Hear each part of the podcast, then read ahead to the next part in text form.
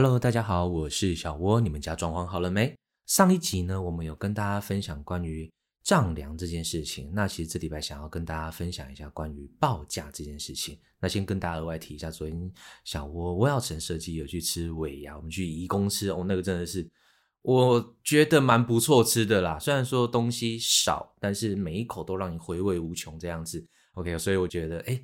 公司可以去吃到义工，然后又让大家吃得开心，然后跟大家额外抱怨一下，我昨天抽到最大奖，但是身为一个老板，就只能把这个奖再捐出去。我觉得真的是，嗯，大家开心就好了哈。好，那今天跟大家聊报价，小吴先跟大家分享几个例子哦。就是第一个，以前小吴刚开始在报价的时候，其实对于价格的敏感度没有像现在这么的好，所以那个时候其实也都是东问西问，问一些师傅的价格，然后自己在衡量之后去做一个报价的动作。曾经有一个屋主吼，他就是从小屋开始报价的过程当中，就不断在嫌弃说：“哎，小屋啊，你这个怎么那么贵啊？你这个怎么那么贵？我这样整份报价单看下来之后，你大概只有轻隔间这个东西是比较便宜的。”然后他就是整个过程当中不断的在嫌弃。那有时候小屋都会想说：“哇，以前有一句老话是这么说的啊，嫌货才是买货人啊。他会不会是因为要跟我杀价，所以才一直在那边嫌弃，然后最后跟我成交？”后来其实结果并不然啊，他就是整个嫌弃完了之后，那其实小窝那个时候还年轻气盛的，就是有一点耐不住性子了，就有一点想说，嗯，都嫌成这样子啊，不然就就这样吧，那赶快讲完，然后你赶快离开，然后我赶快去忙其他的事情。最后呢，他又跟小窝提出一个要求，就是说，那小窝，你这一份报价单可不可以给我？我心里就纳闷呢，你觉得我什么都贵，那你要我的报价单干什么？对啊。那我就想说，嗯，基于服务的基本良好的心态，我就想说，哦哦好，那那你要我就给你嘛，反正我都打完了，给你我也不会怎么样。OK，后来不出所料，他报价单拿了之后，那人就消失了。那我也不懂他拿那一份报价单是为了什么。OK，这是一个蛮特别的经验，因为从来没有一个屋主会在我面前说，哎，你好贵，你好贵，你好贵。然后我想说，那还需要继续报下去啊？反正你都觉得很贵。第二个案子就是在说，其实有一次，呃，跟屋主在聊的过程当中，其实我们就是从拆除啊、水电泥作整个都讲完之后，然后他们其实还是有在犹豫。那那个时候其实晚上九点多十点了，然后我就跟他聊。那其实我们最常问屋主一件事情就是：那你在考虑哪些事情呢？很多是在于说，呃，可能还要跟家里人讨论啊，或者是说，哎，我还要。看其他家的报价单之类的，其实我觉得这都蛮常见的。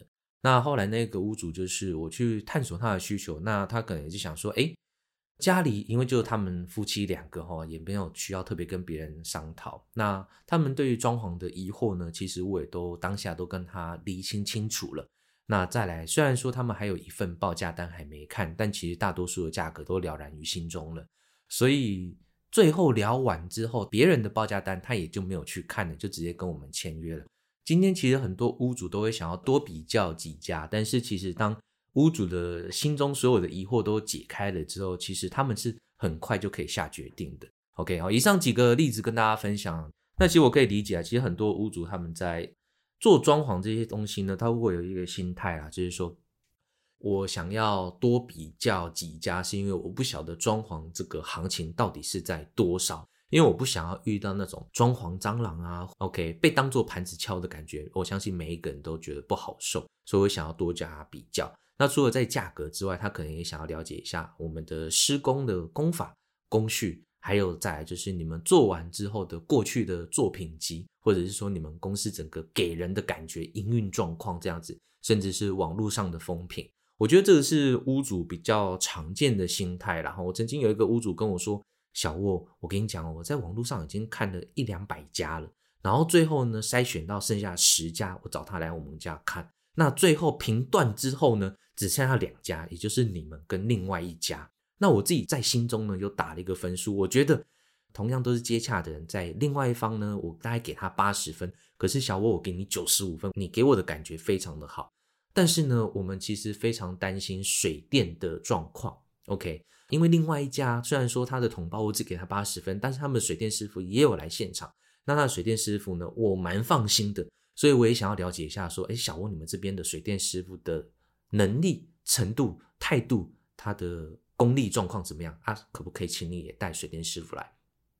那其实，在小窝的呃心态做法，其实都是这样，就是说，在没有签约的情况下，我不会带任何一个厂商去屋主的家里，因为如果说每一个屋主都提这样的要求，我们会有带不完的师傅。那其实师傅平常也都很忙啊，所以他也不可能跟着我们这样每次都一直跑，就变成说我其实很少带师傅去。但是基于这个屋主真的是给我的感觉蛮不错的，然后态度也很好，所以我就带着水电师傅。去现场跟屋主去做说明跟讨论，那我们的水电师傅也是给予一个非常给力的帮助啦，哦，就是很厉害。那跟那个师傅相谈甚欢，所有的问题都可以给予很好的答复，所以最后这个案子就有给我们做。其实屋主的心态大概就是这样子啊，就是希望可以明确的了解厂商的价格、施工品质、风评哦等等之类的，那最后才会做一个决定。我觉得在老一辈的屋主吧，比较常见到就是最后在签约的时候还会说：“哎呀，你要不要送一下什么东西啊？要不要算个优惠一点呐？等等之类的东西。”但是对我年轻的人来说，都会觉得说：“啊，我们只要敲定好，你帮我做好，我会把钱付好这样子，就我也不跟你杀价，你帮我把品质顾好就好。”我觉得这个是很明显在中高年龄层跟年轻人，我觉得是一个很大的。差别这样子，那呀，那当然，在我们的心态就是说，我今天其实报价，我也不是说刻意拉高价，因为我只要刻意拉高价，你根本不会找我谈。好，所以其实我们在有限的利润里面，其实很难帮大家去做什么折扣。因为之前有位屋主跟我说，哎，可不可以打个八折，或者打个九折？我想说啊，什么？我我我不能送你这个，我只能送你呃，走出门口这样子。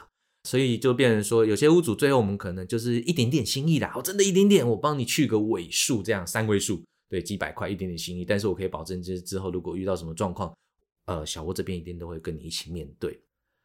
额外跟大家分享一件事情啊，就是说，其实有一些屋主啦，那他都会跟我们说，哎，小窝，你可不可以直接先给我一个总价，然后把报价单传给我？那其实我们都是一律规定，我们不会直接在网络上提供报价单，因为我觉得提供这报价单没什么意义，你又看不懂我的报价单的内容。那我怎么写的？有没有遗漏的？你根本不晓得。那我又何必直接给你报价单呢？那你要给总价，这个我就可以。有些屋主在预算上可能是有所节制的情况，他会先想要知道一下总价大概会落在哪里。这个我就觉得没什么问题，我可以给你总价，我也会跟你说这个总价包含了多少的品项内容。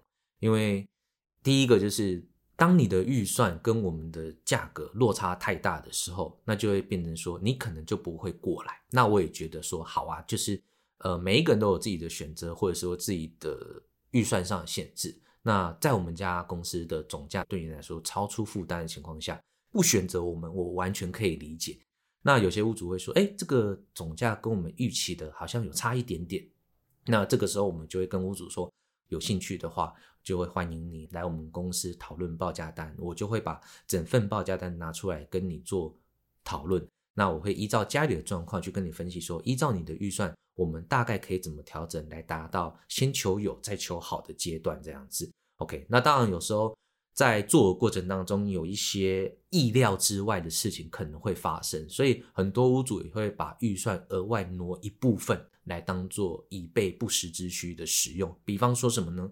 最近有一个台北市的案，那是一个公寓，那我们是做二楼的，在整个拆除过后呢，我们整个厕所打见底的情况下，当天晚上三楼还是四楼在洗澡的时候，一楼的他的房间的衣橱那一道墙开始从下面漏水出来，整个水跑出来了。那水跑出来的情况下，屋主就很紧张啦，然后就想说，哎，我们是不是在拆除的过程当中打坏了什么东西？当天晚上我们就有人过去了，然后先确认一下状况，然后隔天早上水电师傅就过去确认，把他的衣橱拉开来，然后楼上去用水的时候，发现他的墙壁的最下面会水一直跑出来。那最后这个案子是什么样子呢？就是他们的管道间里面的管子好像断掉了，然后也有破掉。我们把他这个墙壁挖开来的过程当中，就很小心翼翼，避免怕打破其他的东西。所以打开来之后呢，发现它的管子是有很完整的切口，然后也有其他地方有破损。那其实那个东西怎么看都不像是我们在打造过程当中产生的，而是它可能以前就发生了。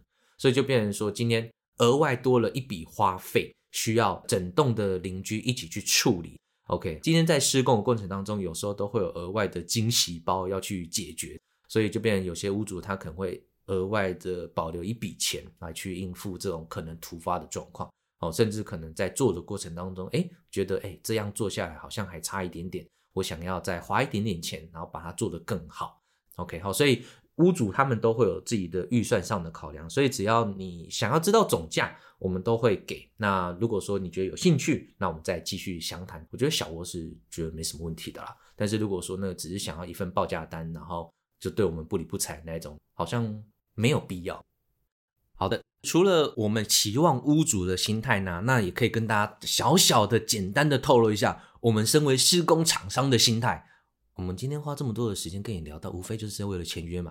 OK，这个是大家出来工作就是要赚钱嘛，那所以我们都会希望说屋主可以赶快做决定，只要想清楚做决定，我可以赶快帮你安排。那只要想好，就不要反反复复的齁。那你有什么问题，你跟我讲。但是有时候我们会跟屋主说，哎，不好意思，有时候平常齁，我们七成以上的工作时间其实都是花在已签约的屋主身上，所以没有签约的屋主，我们就是把你当做一个朋友，你有什么问题我们就是聊。但是我们真的没有办法说随时的回复您的讯息，有时候可能。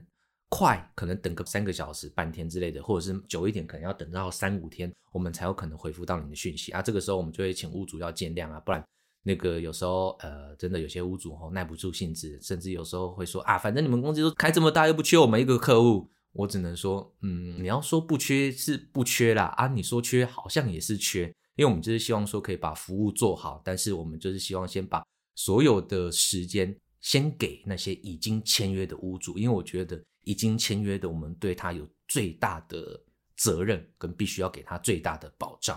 那未签约的屋主，说实在的，我们也没有收什么丈量费用，我们也没有说欠什么东西，所以我是觉得大家就互相互相。但是只要一签约哦，你就是我的雇主，我一定会给你最大的保障哦，让你有相对的比较放心。好，所以最后就是会建议屋主们啊，如果说你真的是想要多加比较的话，要么口耳相传，找朋友帮忙介绍，要不然就是在网络上看。那我通常都建议屋主大概就找三到五家吧，找两家也很难判断说，哎，这一家特别高，这家特别低，那到底谁才是对的？有个三家至少比较好取一个平均值。找太多家，之前有找那种十家、二十家的，不是不鼓励，但是你必须要花很多的时间，尤其是。你会比价比到自己头昏眼花的感觉吧，甚至你可能也不晓得说怎么样才是对的，你就很难去做判断。哦，之前有屋主就像我刚刚说的，那在网络上看了两百多家，然后又找了十家，最后剩下两家。那这个屋主总共花的多久时间？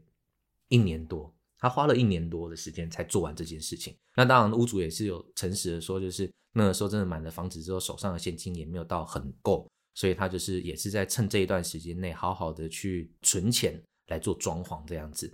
OK，好，所以就是变成说，看你愿意花多少时间去处理这些事情。那有时候你会比得很累。那再就是说，在价格的部分，说实在的，有些屋主可能就是除了价格自己拿来看比较之外，甚至也有可能会丢到网络上去公开的讨论。